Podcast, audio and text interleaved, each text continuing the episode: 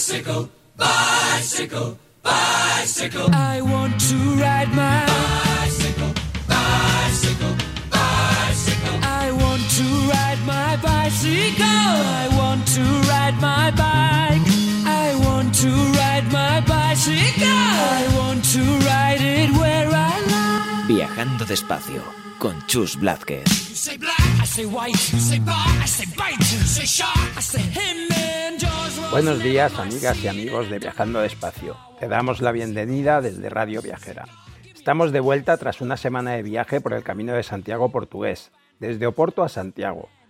Desde allí continuamos viaje hasta Fisterra y Musía.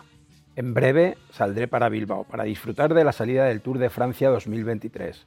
Una oportunidad que ya he tenido la suerte de disfrutar y que os contaremos por aquí. Aunque allí no son muy de viajar despacio, todo lo contrario. Tampoco viaja despacio nuestro invitado de hoy, Juan Manuel Mérida. Juanma lleva ya varias aventuras de resistencia en bici. Sus piernas nos pueden contar cómo en 2017 recorrió toda la península ibérica durante 50 días.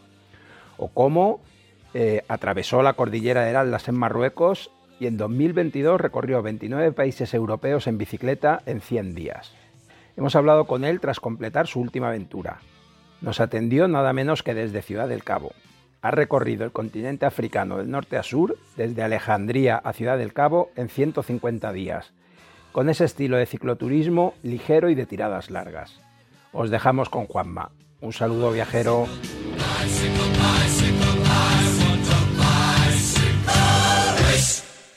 Me hace especial ilusión hablar con Juanma Mérida estando en una de las ciudades del mundo, estando Juanma, no yo, ¿eh? que yo estoy casi al lado de Fisterra, en Galicia, pero Juanma está en Ciudad del Cabo, un sitio increíble. Eh, ya saben los oyentes que nos escuchan de antiguo que yo pasé una temporada por allí y solo puedo hablar maravillas de, de Sudáfrica y de lo que ofrece Ciudad del Cabo. Pero Juanma, cuéntanos, ¿qué haces en Ciudad del Cabo? Preséntate brevemente, aunque ahora introduciremos todo, todos los detalles del viaje.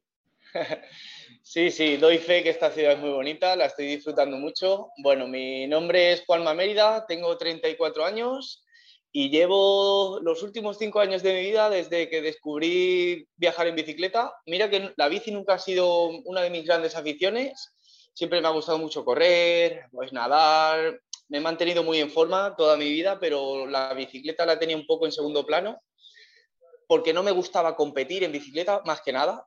Pero, pero bueno, llegó un momento que sí que empecé a descubrirle el gustillo a viajar en bicicleta y el gustillo ya me ha llevado por casi medio mundo, así que la cosa va bien. Estás ahora mismo en el final de un gran viaje por África, pero yo he visto en redes sociales tu viaje por Europa y también te marcaste un, un pedazo de viaje.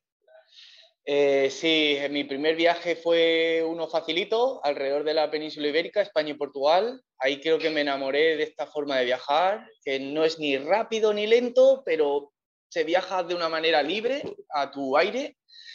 Y después de ese viaje busqué algo un poquito más salvaje, no fue muy largo, pero me fui a Marruecos y estuve tres semanas pedaleando por Marruecos, que fue espectacular, la gente muy hospitalaria, conocí verdaderas personas que me ayudaron muchísimo. Y luego, después de eso, me lancé, me lancé al vacío y me recorrí toda Europa en bicicleta el verano pasado, 27 países y bueno, pues en cada país, en cada lugar, eh, fueron experiencias, la verdad que fueron únicas. 27 países, ¿eh? ¿Cuánto tiempo estuviste? Pues es- no fue mucho tiempo, porque fue un poco viaje reto, pero al final fue más viaje que reto, porque físicamente me encontré muy, muy bien. Eh, lo hice en 100 días, porque también era un poco, estaba intentando recaudar fondos para los refugiados ucranianos. Entonces fue dar la vuelta a Europa en 100 días, en un poquito más de tres meses. Pero, pero bueno, un poco mi secreto es que viajo muy ligero. Me considero uno de los cicloturistas a nivel mundial que viaja con menos cosas. Incluso viajo con tienda de campaña, pero solo viajo con una camiseta, solo viajo con, viajo con lo mínimo, muy poco peso que me permite pues un poco ir más ágil, sobre todo en las subidas, y esto me permite hacer 100, 150 kilómetros con facilidad cada día. Muy bien. Oye, y después de haber hecho ese viaje por Europa, te decidiste por África, un destino que son palabras mayores. Sí, creo que aquí la mayoría de los que nos escuchan y que han viajado en bicicleta saben la emoción, la adrenalina que se segrega viajando en bicicleta. Y creo que todos han tenido esta misma experiencia cuando volví de Europa o siempre que vuelvo de mis viajes, llego a mi vida normal y me falta algo. Me siento no vacío, pero ah, me falta, me falta algo. Entonces, cuando volví de Europa, estuve cuatro meses trabajando en Madrid, intentando hacer un poco de presupuesto de caja también. Y, nada, dije, necesito algo más salvaje, algo más salvaje que Europa. Europa ha sido increíble, muy interesante. Visité museos, visité lugares inolvidables, conocí gente increíble, pero quería algo más salvaje y creo que más salvaje que África no hay nada y de verdad que lo he encontrado. He encontrado la experiencia más salvaje que puede tener una persona, más yo viajando solo en bicicleta por África, que eso también no es lo mismo viajar en grupo que viajar solo. Y, bueno, es que puedo contar aventuras, nos podemos tirar aquí toda la tarde, vamos. Brevemente, Juanma, cuéntanos un poco el itinerario para que nos hagamos el mapa mental en la cabeza. Vale, yo empecé, bueno, viajé en avión de España a, Alejandría. Esto en Alejandría empecé el 16 de enero. Eh, crucé todo Egipto, fui siguiendo el Nilo al principio, todo Egipto, todo Sudán. En Sudán tuve suerte porque pude salir del país justo antes de que empezara la guerra, o sea que en ese sentido tuve mucha suerte. Eh, luego cruza Etiopía. Etiopía fue un lugar muy duro, muy duro, físicamente muchas montañas y la gente sí que fue un poco invasiva. Mm, creo que fue el país más duro de todos. Luego crucé Kenia, luego crucé Tanzania, pero en Tanzania decidí irme dos semanas a Zanzíbar y estuve en Zanzíbar recorriendo toda la isla en bicicleta. Me hice más de 400 kilómetros en una isla que tiene 100 kilómetros de largo. O sea, imagínate las vueltas que di por allí. Eh, me fui a correr por la playa, hice snorkel, eh, nadé con delfines, bueno, hice cantidad de cosas allí. Recuperé un poco también mi cuerpo y luego pues volví a Tanzania, crucé Tanzania, crucé Zambia, visité las cataratas Victoria, que creo que ha sido la experiencia más brutal de toda mi vida. Crucé Botswana eh, con sus cebras, sus elefantes, sus jirafas salvajes, que los tenía a menos de 20 metros de distancia, algo que se me paraba el corazón de ver, porque es que entre el miedo y la emoción no sabía qué hacer. Por fin llegué a Namibia, Namibia. Namibia fue espectacular, pero muy desértico, pero fue un verdadero reto, que a mí me gustan mucho los retos. Y al final pues acabé eh, cruzando Sudáfrica por su parte oeste hasta Ciudad del Cabo, que es casi la parte más al sur del, continente africano. La verdad es que es un recorrido, hemos hablado con más personas que ha hecho un recorrido parecido. Para todo el mundo yo creo que es, siempre lo dicen, ¿no? Como una experiencia inolvidable. Solo para los que lo oímos nos parece una experiencia inolvidable. La verdad es que cruzar todo ese África, ese África del Este, ¿no? Ese África de los grandes parques nacionales, de, toda esa naturaleza que todavía hoy nos sigue sorprendiendo a todos. Estoy seguro que hacerlo en bicicleta es una experiencia única. Eh, totalmente, porque es que lo vives todo de primera mano. De hecho, me gusta viajar en bicicleta por eso, porque en, moto o en coche no haces tantas paradas. Yo he parado en muchos pueblos, la gente se me ha acercado enseguida, me ha preguntado que dónde voy, que de dónde vengo. Eh, bueno, he, he conversado mucho con, con las personas y, he conocido de primera mano cómo viven, en algunos sitios mejor y desgraciadamente en otros muy mal, la verdad. Pero, pero bueno, eh, la bicicleta me ha permitido llegar a cualquier parte, a cualquier lugar que yo he querido y que mi cuerpo también me lo ha permitido y sobre todo más que mi cuerpo porque no he sentido que mi cuerpo me haya puesto límites, mi cuerpo la verdad que me he sentido físicamente siempre muy bien pero creo que es porque mi actitud siempre ha sido muy positiva, siempre he estado animado, motivado en seguir explorando lugares, o sea, que he estado viajando, he estado disfrutando del viaje, he estado siendo feliz. Mucha gente piensa que vengo aquí a, sufrir, a hacer kilómetros en la bici, no, hombre, hay momentos que se sufre un poco, pero que como tengo esa mentalidad, es lo acabo disfrutando todo, tanto lo bueno como lo malo. Y aquí eh, lo he hecho para disfrutar, no para batir ningún récord, ni para... Es mi ritmo de viajar y es así. qué tal, qué tal la experiencia un poco administrativa? Los visados, el cruzar las fronteras. Ha pasado ya un eh, tiempo después de la pandemia y parece que todo se está relajando. ¿Cómo te has encontrado esa situación de atravesar tantas fronteras? Pues mira, en este punto creo que tengo un poco de trauma. Eh, en Europa fue fácil porque no tuve ningún problema, lógicamente. Pero en África he tenido un poco de trauma, sobre todo al principio. Eh, en Egipto fue facilísimo, pero en Sudán fue extremadamente difícil. Tuve que hacer muchos trámites y me dejaron el bolsillo bastante seco porque me costó casi 200 dólares el visado, que no es ninguna broma. Pero ya no solo por el dinero, sino que usaron dos, páginas enteras de mi pasaporte, que para los que viajamos tanto, eso es un fastidio. Dos páginas enteras y tuve que hacer dos o tres trámites, casi el mismo trámite, no sé cuántas fotos les tuve que dar, bueno, una historia. Y luego en Etiopía fue un tanto de lo mismo. Me quedé bloqueado en la frontera porque mi visado que intenté hacer online no llegó correctamente o ellos no lo, no trabajaron, no lo hicieron bien. Me quedé bloqueado tres días para entrar y luego me quedé bloqueado tres días para salir una gestión administrativa que tienen malísima y una lentitud terrible. Aparte que también tuve que pagar ochenta y pico dólares para entrar a Etiopía eh, Kenia y Tanzania fue fácil, menos mal, ahí ya me relajé un poco, había que pagar, pero no mucho y fue muy fácil, en lo típico, 15, 20, 30 minutos ya estás. Y luego lo bueno es que la parte final de mi viaje fue completamente gratuita, eh, muy sencillo, pero especialmente Sudán y Etiopía fue, de verdad que fue duro también por el idioma, porque es, es muy difícil saber exactamente qué es lo que tienes que hacer y lo que no.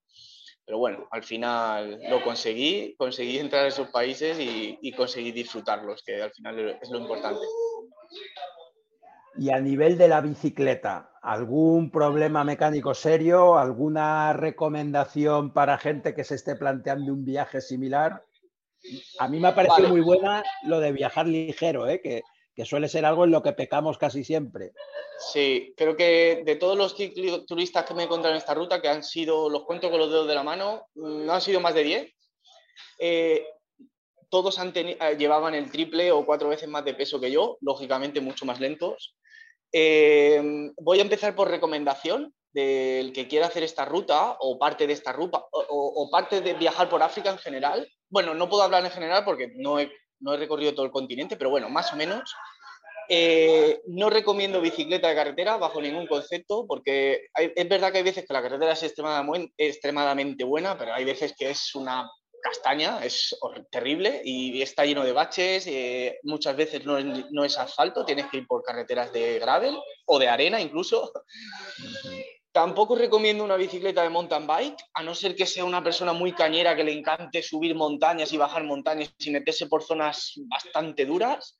Recomiendo algo intermedio. En mi caso yo he llevado una bicicleta de gravel y ha sido un acierto total porque me ha permitido algo más de velocidad y comodidad y no me ha ralentizado demasiado. Porque una bicicleta de montaña en, carretera eh, y con el peso que solemos llevar casi todos los cicloturistas es que eh, se viaja muy lento a ver, si, a la gente le gusta viajar muy, muy lento a 15 kilómetros por hora, pues oye, genial. Pero si le quiere dar un poquito de, pues yo qué sé, las subidas ir un poco con más facilidad, bicicleta de gravel, ruedas de no más de 35, 40 máximo, no, no ruedas demasiado gordas, no hace falta, no hace falta. Y, y luego pues tener eh, que puedas cambiar para ir con más facilidad o menos facilidad en función de tu fuerza. Así que bueno, esa es mi recomendación. Problemas de la bici solo tuve uno gordo. Bueno, he tenido pinchazos como todo el mundo, pero eso no lo considero ni un problema. Es un es gajes de nuestro oficio, por así decirlo.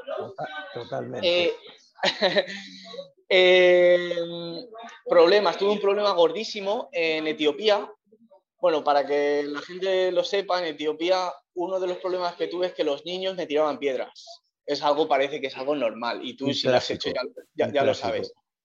Bueno, pues llegó hasta el punto que una de las piedras golpeó mi bici. Mi bici ya había algo que no funcionaba demasiado bien en la rueda trasera, pero bueno, funcionaba.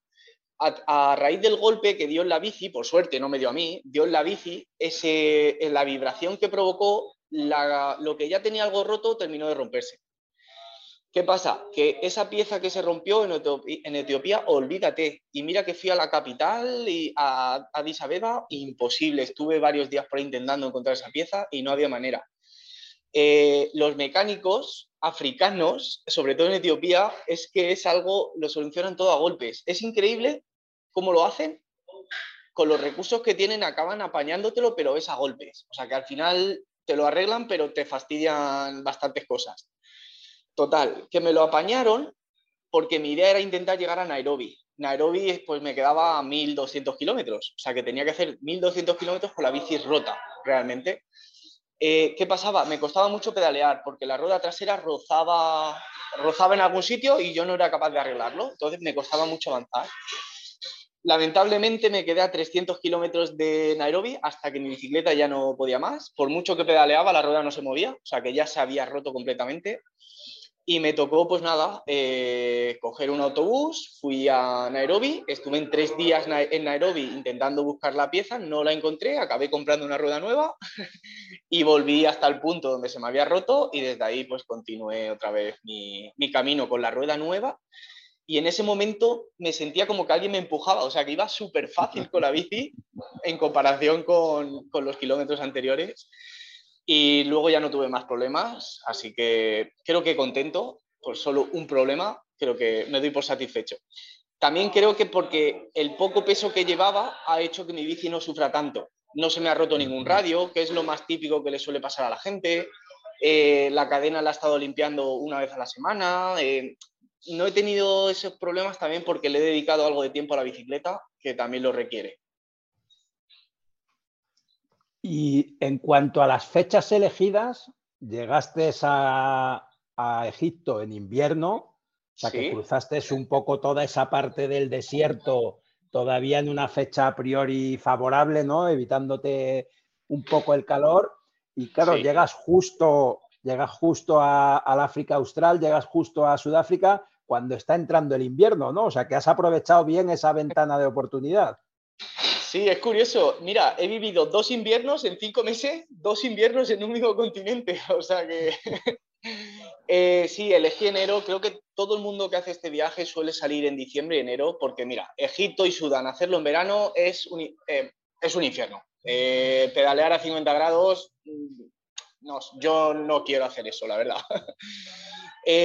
lo malo que, claro, en Kenia y Tanzania me pilló la temporada de lluvias. Claro, no puede ser todo bueno. Me pilló una temporada de lluvia brutal, pero bueno, yo, a mí la lluvia no hacía frío y la lluvia tampoco me importaba demasiado. Y eran lluvias muy fuertes, yo me paraba en algún sitio, cuando dejaba de llover pues continuaba, o sea que tampoco era algo que me limitara mucho. De hecho, me gustaba el olor a lluvia. A mí, tú eres de Galicia y seguro que sabes lo que, a, a qué me refiero.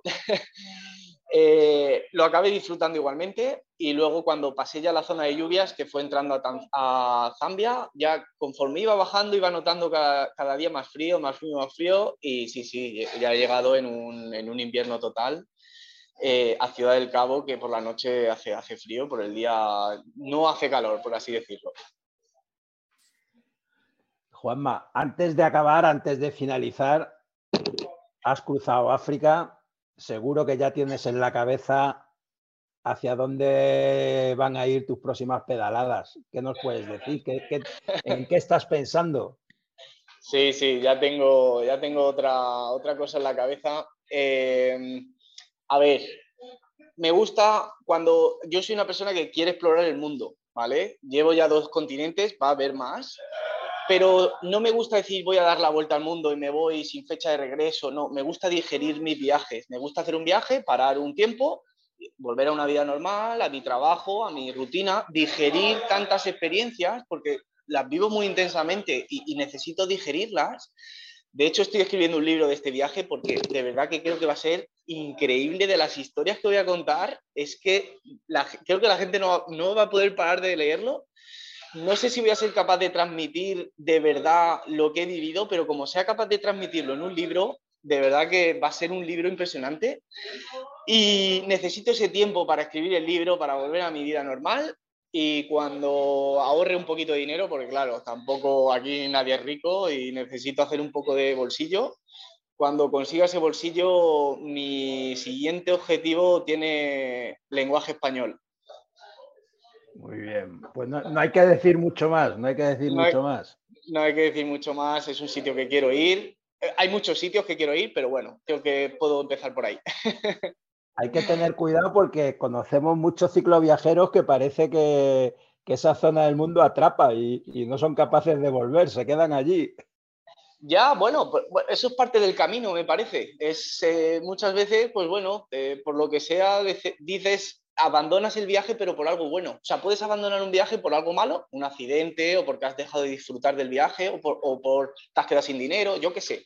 Pero hay gente que abandona los viajes pues, porque ha conocido a una chica, pues porque ha conocido un lugar que le ha encantado y se ha comprado una casa allí, o ha encontrado un trabajo increíble. Siempre, pues bueno, es parte del camino. Es, eh, creo que el camino mm, no nos tenemos que enfocar en el, en el, momento de salir ni en el momento de llegar, simplemente en el camino y el camino te va guiando un poco. ¿Que vas más rápido o más lento? Es que eso no es lo importante. Lo importante es que lo que, lo que, lo que hagas lo disfrutes.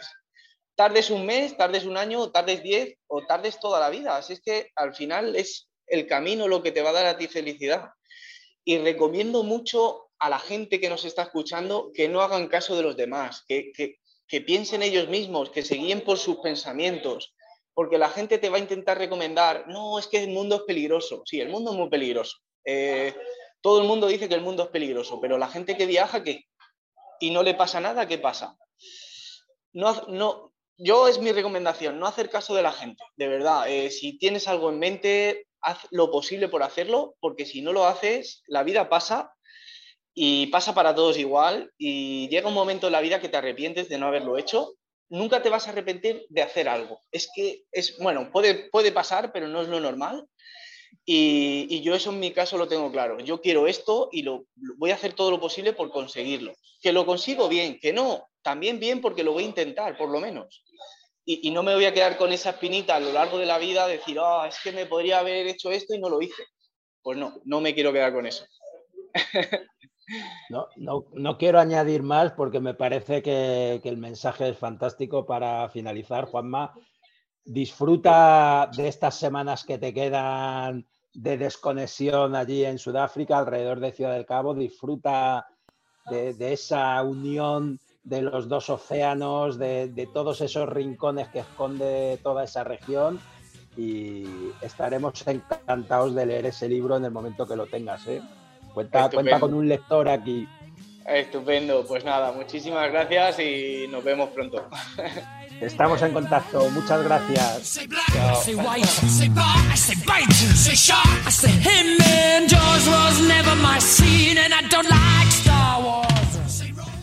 Como siempre, un placer compartir este tiempo de radio. Recuerda, no vamos en bici para añadir días a nuestra vida, sino para añadir vida a nuestros días.